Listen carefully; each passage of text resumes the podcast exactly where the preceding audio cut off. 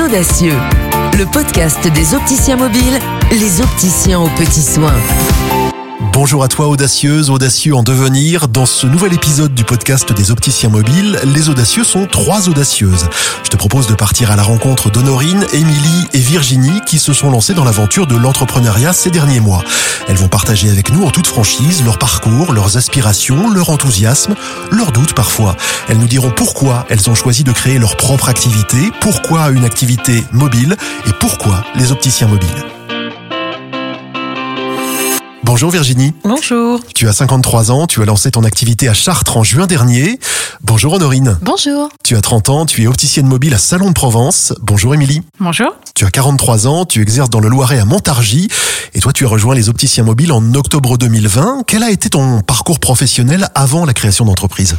En fait, je suis restée 18 euh, ans en magasin et donc 15 ans en gérance et ensuite 3 ans en salariat. Qu'est-ce qui te manquait dans cette vie euh, d'opticienne commerçante? Bah, Au bout de 18 ans, j'avais en grande partie fait le tour. Entre guillemets, euh, il y a eu beaucoup d'évolution de notre métier pendant ces 18 ans, euh, surtout à la fin, et c'était devenu très commercial, très axé sur les remboursements mutuels. Souvent, les gens venaient en pensant plus à leur reste à charge qu'à leurs réels besoins. Et ça a commencé un petit peu à me lasser cette partie euh, à la fois de commerçant et d'administratif. Oui, à la base, en fait, j'avais choisi ce métier pour justement ce côté vente et ce côté très technique. Et je retrouvais plus euh, ce côté euh, technique et besoin visuel sur la fin de ma période en magasin. La course aux chiffres avait remplacé le conseil. exactement, c'est ça, exactement. Virginie, c'est aussi ce sens du, du, contact authentique, du service qui te manquait en magasin? Oui, oui, c'est pareil. Il y a une usure au bout de 10, 15 ans de magasin on a l'impression un petit peu, on a fait le tour, on tourne en rond, on est devenu des malheureusement des vendeurs de lunettes et euh, ce pourquoi j'avais choisi ce métier, c'est-à-dire euh, d'aller vers les autres, euh, d'avoir effectivement ce côté technique, je l'avais complètement perdu et j'avais perdu le sens. D'autant que tu n'as pas toujours été opticienne, tu en revanche étais toujours en contact avec une clientèle. Oui, quand j'ai arrêté l'optique, je me suis dit, bah, je vais faire un, lancer un autre commerce parce qu'à vrai dire, je, pense être vraiment commerçante dans l'âme. Donc tu as été opticienne dans une première partie de ta vie, en magasin, et ensuite tu t'es lancée dans un autre commerce. Je me suis lancée dans un autre commerce où j'avais envie de me faire plaisir et euh, comme j'aime beaucoup la décoration, j'ai ouvert une boutique de décoration. J'ai trouvé ça euh, passionnant, c'était amusant parce qu'en plus les gens viennent pas pour un besoin, mais viennent pour se faire plaisir, donc on a un contact différent. Et euh, après, je me suis posé la question du sens de la consommation. Enfin, j'étais pas non plus en paix. Et je suis revenue à l'optique parce que c'est quand même ce que je, pense faire de mieux. Mais j'ai eu envie de le faire autrement. Et quand j'ai découvert le concept des opticiens mobiles, ben, j'ai trouvé que l'idée était euh, super. On allait au devant des personnes euh, fragiles ou un peu sorties du parcours de soins. Et ça, ça m'a vraiment plu. Le, le, service en santé visuelle porté à domicile, ça a d'autant plus de sens aussi, j'imagine, que Chartres, en Eure-et-Loire, c'est l'un des pires déserts médicaux.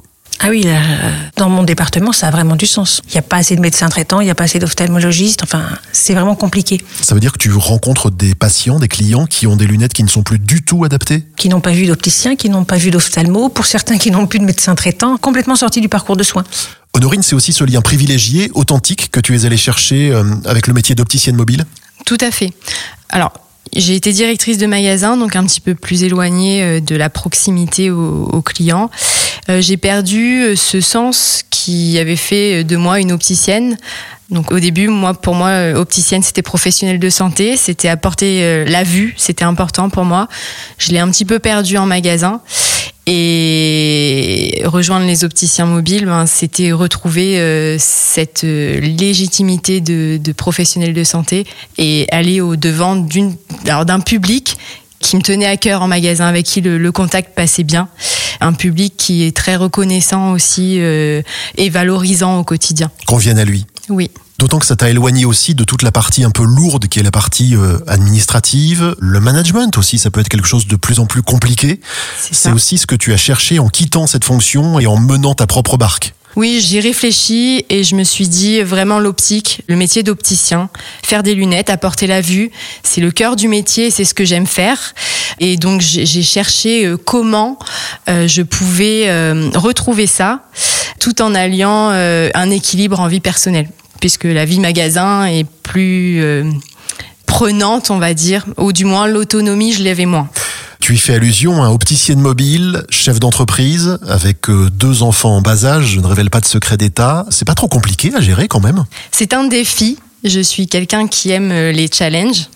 Donc c'en est un réel, hein, puisque j'ai rejoint les opticiens mobiles juste après euh, mon dernier congé maternité. Donc euh, euh, on a mis le pied dedans directement, euh, avec un bébé euh, nourrisson. C'est pas facile tous les jours, il faut s'organiser. Je cherche encore au bout de six mois mon organisation. Euh, mais euh, en fait, je retrouve vraiment un épanouissement et l'autonomie que j'ai à gérer mon planning au quotidien avec les opticiens mobiles, ben, je l'aurai nulle part ailleurs en continuant à faire mon métier. Donc euh, vraiment, c'est épanouissant parce que je retrouve aussi l'épanouissement familial et ça, ça n'a pas de prix à mon sens, à mon niveau. Ça vaut bien un peu de d'effort et de challenge. Émilie, tu as été en magasin euh, pendant 18 ans, 15 ans de gérance, tu nous le disais tout à l'heure. Est-ce qu'il y a des choses qui te manquent aujourd'hui par rapport à cette vie d'avant? Non. pas du tout. C'est clair, net et sans appel. C'est ça. Qu'est-ce que tu trouves de plus, de mieux au volant de ta voiture à partir à la rencontre de tes clients, de tes patients? Bah, chaque jour est différent, contrairement au magasin. Euh, le lieu de travail est différent, la journée est différente. Je vais avoir des journées où je vais être euh, en EHPAD matin, après-midi, d'autres où je vais être euh, en travail administratif à la maison le matin, l'après-midi en EHPAD, Euh, d'autres je vais être en domicile. Donc les journées ne se ressemblent pas, elles s'organisent comme on le souhaite. Est-ce qu'il y a quand même une journée type d'une audacieuse La tienne ressemble à quoi? Une journée type, par exemple, ça va être euh, bah, après avoir emmené mon fils à l'école, euh, je rentre, je travaille un petit peu, je prends ma voiture, euh, je vais faire une livraison à euh, une demi-heure de chez moi, et puis euh, je vais enchaîner ensuite avec euh, aller plus loin euh, sur le département ou changer de département pour euh, intervenir dans un EHPAD. Voilà, et puis bah, après. Une fois l'après-midi en EHPAD terminé, un petit peu d'administratif encore à la maison, et puis voilà. Je partage un petit peu euh, cette opinion-là et ce que je trouve très gratifiant, c'est d'aller vers un public euh, à qui on apporte un vrai service, qui a une vraie utilité et, et on est vraiment utile. Quoi. On n'est pas juste là pour vendre des lunettes, on, on apporte un service qui n'existe quasiment pas ailleurs. Virginie, dans ta voiture, qu'est-ce qu'il y a comme matériel? Alors dans ma voiture, euh, j'ai deux grandes valises. J'ai une valise qui ne contient que du matériel, du matériel pour euh, faire des bilans visuels, du matériel de primes de mesure. Et j'ai une valise qui contient à peu près 150 montures, de façon à avoir une offre euh, large et variée. Tu es titulaire d'une maîtrise, on, on dit master aujourd'hui, hein, en sciences de la vision. Ce choix d'être opticienne mobile donne aussi un peu plus de sens à ce niveau d'études? Oui, parce que refaire des bilans visuels, euh, avoir un contact privilégié avec le- les personnels de santé, c'est quand même quelque chose euh, qu'on ne connaît pas du tout en boutique. Et euh, c'est aussi ce pourquoi j'avais choisi ce genre d'études. Est-ce que tout de même tu as eu des, des doutes, des peurs avant de te lancer? Peur de ne pas réussir dans cette nouvelle activité? Peur de ne pas réussir à en vivre? On a toujours des peurs quand on entreprend. Et c'est logique. Quand on intègre un groupe comme les opticiens mobiles, on a la chance d'être très soutenu, c'est très encadré, c'est très bien pensé, donc ça a ce côté rassurant. Au volant de ta voiture, en partant à la rencontre de tes patients, de tes clients chez eux, tu te sens plus libre que tu ne l'as jamais été professionnellement? Oui, parce que ne pas avoir cette contrainte horaire de magasin, c'est quelque chose qui est vraiment important. Je travaille sûrement autant qu'en magasin, par contre, je gère mon temps. euh, Peut-être pas tout à fait comme j'ai envie, mais euh, quand j'ai besoin d'une matinée ou d'une après-midi, c'est tout à fait possible de la prendre. Quand vous êtes en magasin, vous pouvez pas fermer la boutique. Honorine, cette soif de liberté, ça a été aussi un moteur? Clairement, oui. J'avais un besoin de bouger, d'être en extérieur, au-delà de ce que je disais juste avant euh, par rapport à la vie familiale, euh, bah, pouvoir aller à un rendez-vous médical, euh, le caser dans la semaine sans difficulté, voilà, avoir vraiment cette autonomie et ce côté dynamique. Pour moi, ça fait partie de mon métier, de mon quotidien et ça fait partie de ce qui me fait m'épanouir au quotidien. Émilie, tu es la plus ancienne des trois dans le réseau. Quand on rejoint les opticiens mobiles, on n'est pas totalement livré à soi-même, hein, on l'a déjà un peu dit, on sent euh, vraiment la force d'un réseau, le soutien de toute une équipe support pour nous aider à réussir. Oui, tout à fait. Les opticiens mobiles ont une phrase qui est très symbolique.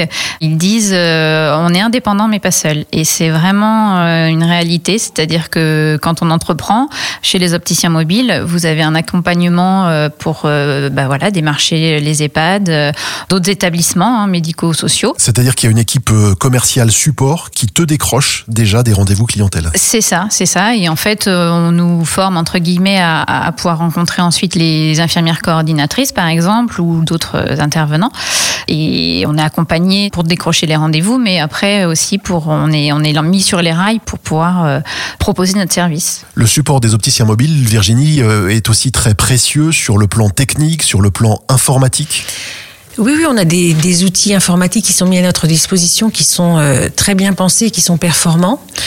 C'est vrai que ça aide au développement de l'activité, ça aide au quotidien dans l'organisation et euh, dans la prise de contact, on se sent vraiment soutenu. Honorine, c'est aussi cette force du soutien de la part des opticiens mobiles qui t'a amené à être certaine que tu pouvais te lancer. Tout à fait.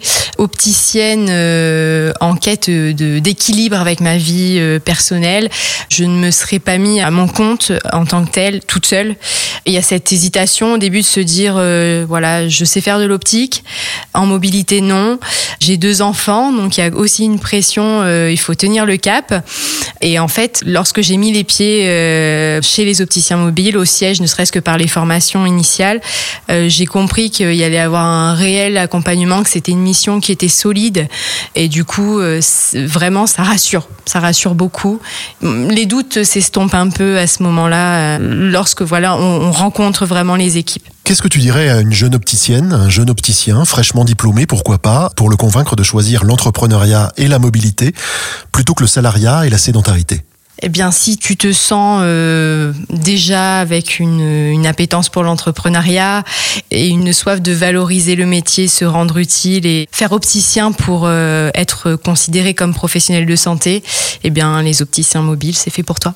Il faut une certaine maturité aussi, peut-être déjà. Un petit peu de maturité. Oui, alors, euh, à titre personnel, je suis plus forte et légitime au quotidien en ayant eu quand même mon expérience magasin en amont.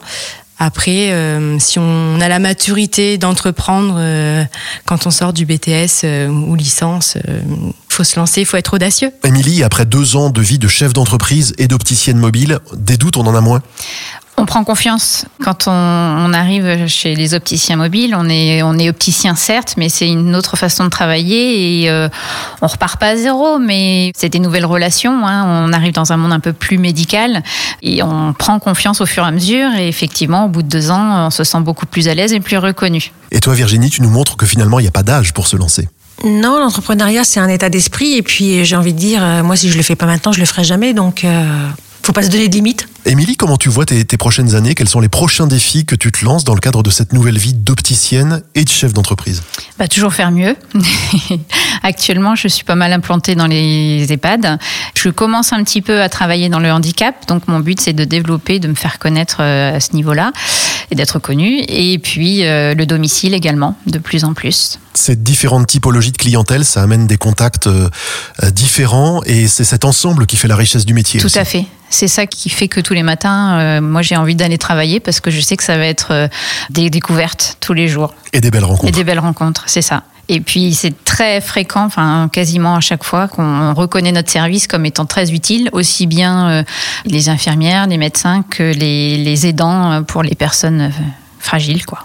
Merci Émilie, Honorine, Virginie. On vous souhaite beaucoup de réussite dans le réseau des opticiens mobiles. Vous savez que vous avez toute une équipe derrière vous, des dizaines de personnes pour vous soutenir, vous aider à développer votre activité. On vous souhaite de belles rencontres, on vient d'en parler. On vous souhaite de nouer des liens authentiques avec des centaines de clients, de patients auxquels vous apportez une meilleure vue pour votre meilleure vie. Pour en découvrir encore plus sur les opticiens mobiles, je t'invite à écouter les autres épisodes du podcast Les Audacieux. À très bientôt.